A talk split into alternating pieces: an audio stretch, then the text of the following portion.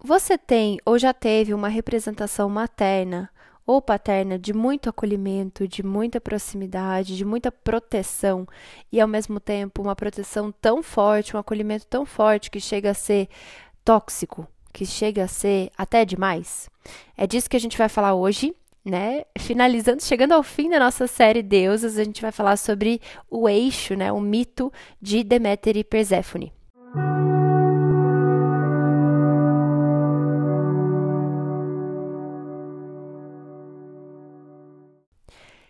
Pessoal, Deméter e Perséfone, essa história, ela é muito, muito universal, muito antiga também, porque ela representa um, um simbolismo muito grande da grande mãe, né? Ela, ela, representa um simbolismo forte relacionado à grande mãe, a essa figura é, super materna, essa figura que acolhe, que protege, uh, que cuida de todos os passos, mas ao mesmo tempo é um mito super interessante porque ele traz um outro aspecto relacionado à própria Perséfone, que é a filha de Deméter, né? E a gente vai falar um pouquinho dessas duas uh, figuras, né? Mas o quanto ela precisou aprender novas formas, novas perspectivas e caminhos para sair daquele eixo, daquele acolhimento exagerado e para poder descobrir a própria vida, as próprias questões e experiências, né?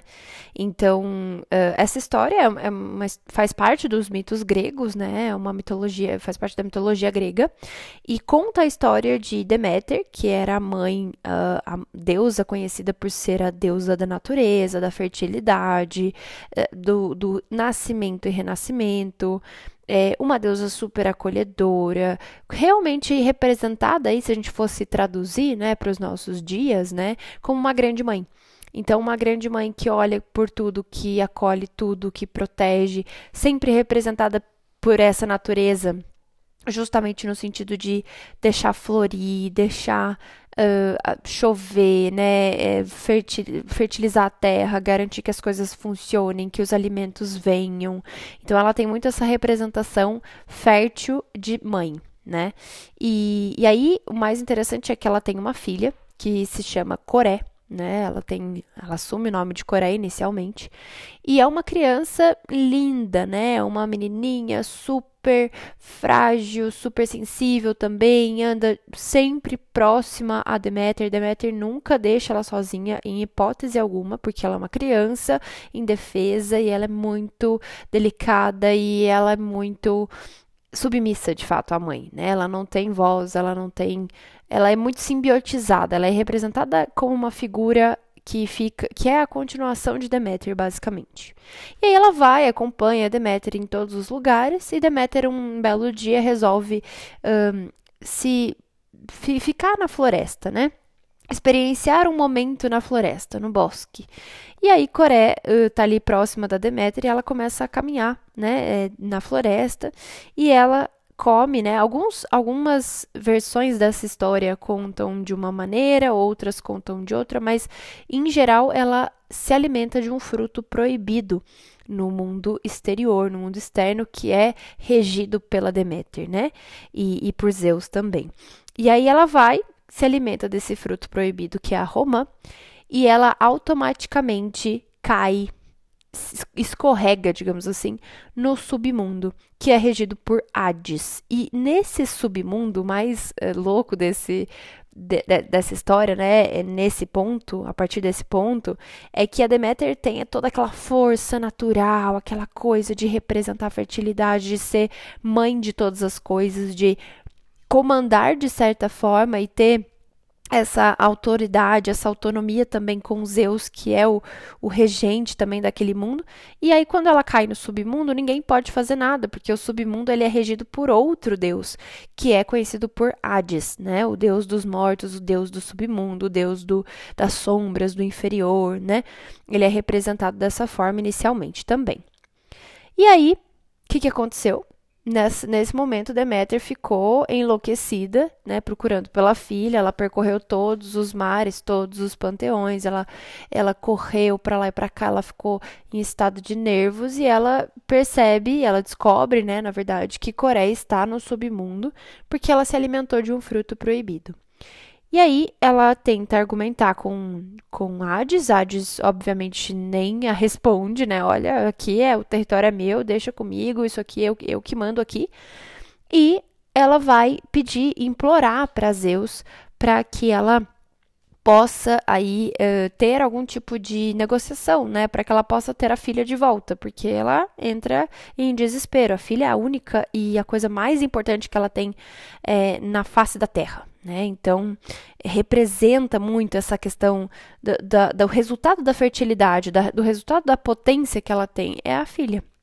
Então, quando ela vai tentar argumentar e tal, né, nesse meio tempo, Coré está lá no submundo e pela primeira vez, Coré descobre um mundo novo.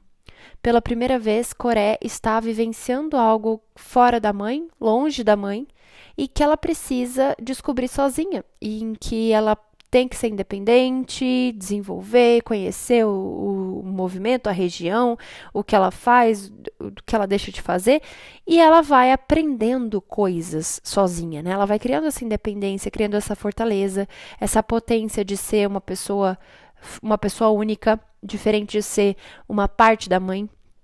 E ela vai assumindo uma posição de uh, comandante, de fato, do submundo, né?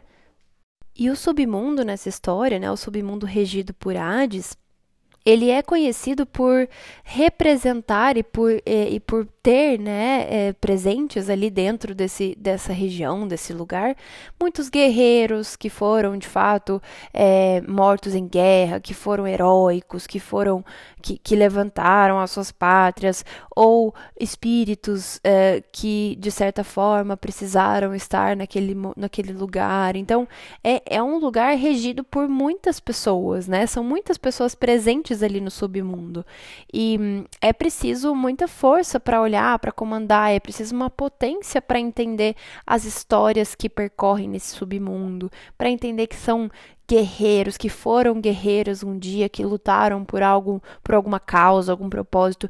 Então ela vai assumindo essa postura de rainha do submundo. E aí ela se torna Perséfone, ou um, rainha do submundo, deusa do submundo, né? Deusa do mundo inferior, ela realmente se torna uma mulher completamente diferente daquela menina que ela chegou, né? É, inicialmente, e ela vai assumindo uma postura uh, independente, uma postura que independe até de Hades, né? Ela vira de, é, de fato uh, parceira de artes, mas nem era essa a intenção inicial, era de fato aprender e a, e a percorrer pelos próprios caminhos da independência dela, né? Então ela até chegou a mudar de nome nesse sentido, assumiu a postura e a identidade de Perséfone. E aí, um, a Deméter, nesse meio tempo de tanto tentar brigar e argumentar e trazer a filha de volta, Hades uh, decidiu se reunir com ela e disse: Bom, vamos fazer um, o, o, seguinte trato, né? Não conseguimos, não consigo te devolver sua filha porque ela descumpriu uma lei natural. Ela comeu de um fruto proibido no seu mundo que era permitido no meu mundo. A partir desse momento, ela virou uh, parte do meu mundo também. O que a gente pode fazer, senhora Demeter, é que ela fique seis meses com você e que ela fique seis meses comigo durante o ano né? E aí é interessante porque uh, a estrutura grega, né, se utiliza muito também desse mito para explicar as estações do ano, né? Então, quando Deméter fica feliz, é quando ela está com a filha. E quando ela está com a filha, a gente pode dizer que é primavera e verão, né? Que é esse momento de florir, esse momento quente, esse momento acolhedor, esse momento próximo, né, materno. E quando ela está longe da filha, quando a filha está no submundo, também representado por essa questão inferior de sombras, né, de, de frieza a gente pode definir como outono e inverno, quando as folhas caem, as, as árvores não estão necessariamente na sua maior fertilidade, na sua maior é, desenvoltura e tal, e abundância, né? E aí a gente entende esse mito como explicando as estações do ano. Mas Perséfone é, é, muito lindo, gente, porque se vocês pesquisarem depois, quem quiser, né, ela é representada por esse, por essa mulher de capa preta que anda com vários é, cavalos pretos é, ou até cachorros, né, por entre a floresta. Ela tem, ela tem um pouco de Hecate também, porque ela carrega esse aspecto, né, que parece sombrio, mas que é muito poderoso de independência, de onipotência, de desenvolvimento. E, e Deméter também carrega essa, essa coisa acolhedora, mas no sentido de, pro, de prover muita coisa, porque ela ela argumentou, ela fez toda uma tempestade, né? Porque ela estava sem a filha e ela ameaçou deixar a terra infértil para sempre se ela ficasse sem a filha. Então, olha, olha o nível de potência que ela também pode ter. Imagina se a gente não tem alimentos, imagina se a terra não começa a, a promover nenhum tipo de, de planta, nenhum tipo de alimento, de nada, né? Então a gente deixa de sobreviver. Então, ela, ela também tem uma potência muito forte, né? E o quanto, quanto a gente pode representar esse mito para nossas, as nossas experiências e vida, em que às vezes a gente precisa ser um pouco Deméter também, né? A gente precisa se acolher, a gente precisa trazer mais desse, desse processo materno é, para dentro da gente, né? Para dentro das nossas experiências com os, os, nossos queridos, né? Os nossos próximos. Além disso, com a gente mesmo, principalmente no sentido de se promover a fertilidade, se promover a abundância, né? Não é no sentido literal, pode ser também, mas não é nesse que eu estou dizendo. É justamente você permitir que você pode florir, que você pode deixar renascer, nascer algumas coisas em você, algumas é, situações potenciais, e que você pode acreditar que isso é real, você pode acreditar que isso é bom, você pode permitir que isso aconteça, né?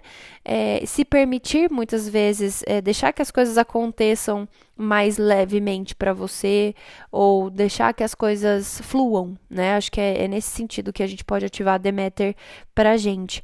Ao mesmo tempo que quando a gente ativa Perséfone, né, a gente também pode trazer essa força de posicionamento, de potência, porque se ela quisesse, ou melhor, se ela é, se abdicasse de toda a situação, ela poderia morrer no submundo. E não.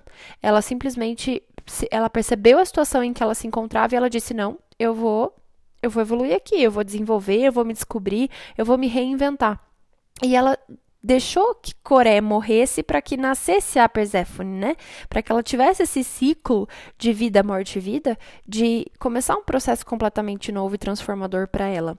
O quanto a gente pode beber dessa fonte em momentos em que a gente está se vendo assim, ah, nossa, mas tudo que eu faço eu não consigo, eu não. Sabe aquelas situações em que a gente parece que não sai do lugar, em que a gente tenta tudo que a gente conhece, em que a gente parece que deixa de se conhecer em algumas situações, ou não gosta das nossas versões. Então, pera. Vamos parar e pensar, deixar a bola no chão e ver o que, que a gente precisa fazer e que tipo de outras questões a gente precisa desenvolver. O que será que todas essas situações difíceis me estão me ensinando, né? Para que eu possa desenvolver alguns outros lados, algumas potências que eu não acredito que existam em mim, o que, que eu posso fazer a partir de agora para desenvolver uh, algo novo, né? Para deixar que algo venha, né? Então, é, isso traz muito nesse eixo, né? Assim, essas mensagens são muito claras nesse processo de Deméter e Perséfone. E o mais legal, gente, é que eu sempre falo aqui, eu não vou deixar de falar nesse episódio também. Todas as deusas apresentam movimentos muito saudáveis e muito tóxicos, né? Então, será que você, quando você para para pensar, você que está me ouvindo, você está desenvolvendo pouca Deméter na sua vida? Pouco lado materno, acolhedor consigo mesmo? Ou você está acolhedor até demais com as questões dos outros ao invés das suas, porque dificilmente a gente tem muito acolhimento com as nossas questões e pouca com as do, pouco acolhimento com as dos outros, né? Geralmente é sempre para o outro, é sempre para o mundo e pouco para nós, né? Ou então muita Perséfone, eu estou me posicionando demais, eu estou me assumindo uh, independente demais, eu tenho quase uma Artemis dentro de mim guerreira que vai, que faz, que não precisa de ninguém, mas espera aí. Será que você não precisa de ninguém? Será que você é uma ilha, de fato? Será que ninguém pode te ajudar nesse processo? Será que você tem que assumir sempre a postura de rainha, de rei, de, de regente das coisas, né? De que pega lá e faz e sempre, sempre tem que ser assim? Ou será que de vez em quando você pode pedir ajuda, de vez em quando você pode deixar que um outro faça? Refletir sobre isso é muito importante, porque os mitos, gente, os mitos gregos, os mitos de deuses, né?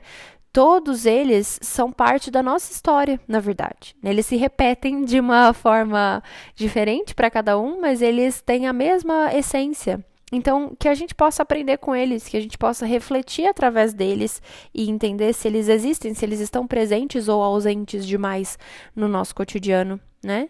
E de que forma a gente pode ativar cada vez mais. Então, ativa sua Deméter aí para você, ativa sua Perséfone, né, em momentos em que você precisa colocar lá para fora, precisa colocar os cachorros para correr no bom sentido, né?